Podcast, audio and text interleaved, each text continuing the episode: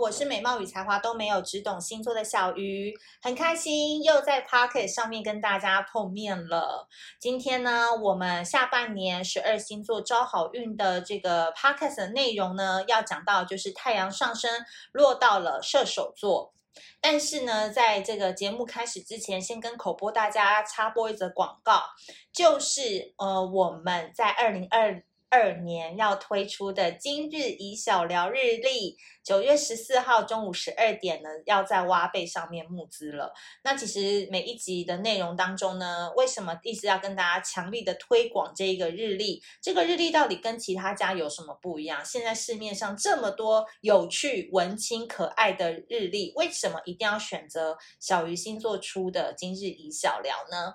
因为我相信正在听这一集的射手座。太阳上升落在射手座的朋友们，相信你们今年 应该都可以感受到自己的人生有很大的转变，自己的人生已经开始一个不同的心境跟心态了。那其实今日以小聊的日历，除除了是全程是 MIT 台湾制台湾出版之外呢，我们。当然，最重要的星座讯息，比如说明年什么时候水逆，对不对？哪一本日历会告诉你明年什么时候水逆？我们都已经帮你记录下来了。所以水逆的时候，你要有勇气去对抗。翻到那一页就知道，哇，接下来电子用品要小心，讲话不要太冒冒失失的，好，等等的水逆都帮你登记下来了。还有每一个月都会有专属于你的星座讯息，以及以及以及。你每天在翻那个日历的时候，你都还有一个五分钟的功课要做呢。所以它为什么要叫做沉浸式的日历？就是跟你有互动，可以让你从被问问题的那一刹那，好好的去思考今天要怎么过。所以三百六十五天，我们的日历你不用撕哦，哈，我们是有铁环的。这个铁环真的很棒，因为你的日历可以直接翻到后面去，然后你就可以把二零二二年三百六十五天的这本日历。当做是你的一本日记本了，你知道一本日历多功能用途，就是我们处女座发明的。所以呢，这一次呢，这个射手座这一集呢，我就稍微详细一点跟大家讲解一下，好不好？因为我发现呢，我们射手座买东西真的就是非常的阿莎力，然后他觉得，哎，这个东西我认可，他就会买，所以。资讯栏我会放上连接，然后当然你们也可以到挖贝挖土机的挖贝壳的贝，可以先去注册起来。九月十四号中午十二点，一样会有超早鸟的优惠价，所以大家要赶紧去抢最漂亮的价钱了。好，回到我们节目呢，今天要讲到这个主题就是十二星座招好运的方法嘛。那今天太阳上升落在射手座。我觉得射手座在今年的总结就叫做低调忙碌中，人家是停车站借问，我们是低调忙碌中。射手座，你有没有发现，射手跟双子在今年哦，真的很少活跃在社交圈。当然，也可能是因为疫情的问题，但更重要的事情是，射手跟双子在今年都是属于要沉潜、要进修、要学习、要学着不要再为其他人的事情而忙，或是开展新技能的一年。虽然说呢，少了很多的交际活动，但是射手座依旧是你知道，下半身是马嘛，到处还是喜欢跑来跑去。云端旅游啦，哈，云端处理业务啦，哈，云端约会啊，等等啊，这射手座还是非常的忙，而且射手座呢有一个非常非常大的一个缺点，就叫做公私不分。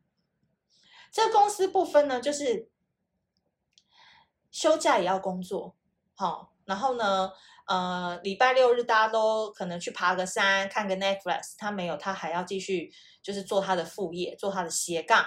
帮人家弄报告等等，好，就叫公私不分，所以这个都是他自己选择的啦。所以射手座人生真的不要一直瞎忙，因为你会一直觉得很累。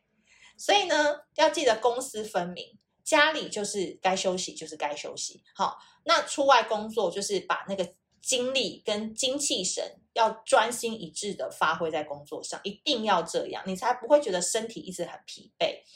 那射手座在下半年开始，你们很多人都已经开始另类转型了，比如说突然闪婚、意外怀孕、瞬间离职、马上被外派出差等等，都有可能发生在射手座的人生路途当中。那也因为事情来得很快，所以都在考验射手座应变的能力，都在考验射手座能不能看得懂这个机会，然后去把它抓住，也在考验着射手座是不是马上能够脱开旧的束缚，抛开那个不对的恋情，纵身跑向你想要的新生活跟新人生。你懂我的意思吗？因为有时候机会来得太快。我们人会害怕，我们会想说，依照我们以前的经验值，嗯，这个 成功率应该不高，那我还该不该去尝试呢？今年射手座，凡事有机会都去尝试，好不好？因为你的判断力不能拿你以前的经验值来放到未来了，所有东西都是 brand new，都是崭新的，你也不要去参考你以前的大数据，因为那可能不靠谱，所以。在今年，射手座还是依旧非常忙，但是也因为这样子瞬间来的机会，瞬间的生活转变，瞬间的呃，让你离开旧有的生活、旧有的模式，你也会在这个体会当中，觉得自己生活算蛮精彩的啦。跟其他星座比，虽然累，但是好玩。OK，那我会建议哦，射手座的这个招好运的方式呢，建议你们今年就是要多往内心去看。哎，这个不是什么大白话，然后这边给你们画大饼，真的就是内心往内心去看。那其实这个内心呢，实践在生活当中，就叫做多待在家里独处。因为我之前有开玩笑讲过嘛，就是射手座的人绝对不会自己独自待在家两小时，除非他家里有别人。所以射手在今年，因为你们就是适合进修，适合让自己沉潜下来的一年，因为我。前面讲的，你都有瞬间的一个改变的一个局面，所以你在外在的身体很忙，那你在工作告一段落，或是生活的空档的时候，你更要让自己静下来，而不是你连周末休假，或者是你要空闲的时候，你都还是很忙，脑筋还是停不下来。这样的这个汽车一直在开都没有休息，油都耗尽了，你要拿什么东西继续往前拼呢？所以你们如果在家里的话，就是多看书，多看 Netflix 的影片，多听音乐等等。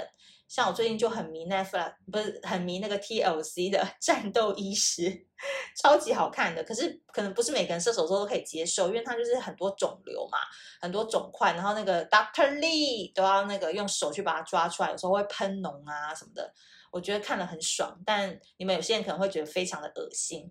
那只是建议你们可以去找到自己喜欢的一个影集，自己喜欢的一个戏剧、美剧等等，可以去追，让自己头脑放空，然后让你们家里也可以变得跟外面一样好玩。所以今年你们不妨可以布置一个 cozy corner，就是一个舒服的角落，然后那个角落是你可以在那边打混啊、听音乐啊、种点小植物啊、拍照自拍都好看的一个地方。所以在外面也可以在家一样好玩的话，你干嘛还要去外面人挤人，还要戴口罩，热的要命，然后外面天气还很热这样子。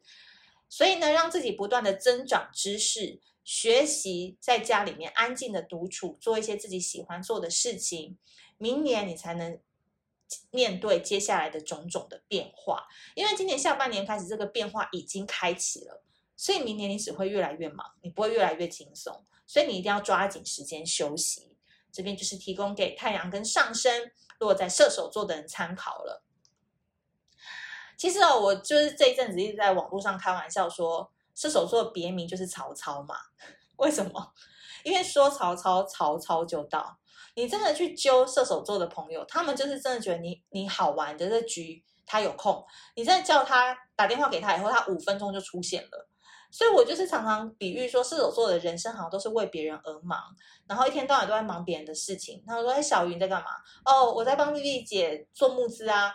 那还有还有呢？我在帮那个那个小华做那个论文啊。啊，还有呢，我还在帮那个 Fast 做一些相关的那个图画输出啊。那你自己呢？啊，我就是在帮丽丽姐、小华还有 Fast 啊。不是，我问你自己呢？啊，什么？”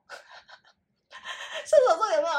就是他的回答永远都是他在帮别人干嘛干嘛干嘛。可是你问了他两三次，那你自己呢？他才会回过神来想说：“哎，对，那我自己在干嘛？对不对？”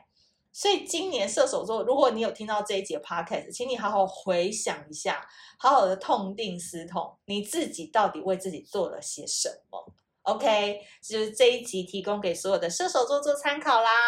如果你喜欢这一集的内容的话，不要忘记我们的今日一小聊三百六十五句毒鸡汤都可以打醒射手座，让他们知道要为自己而活。那这一集 podcast 喜欢的话呢，也可以在。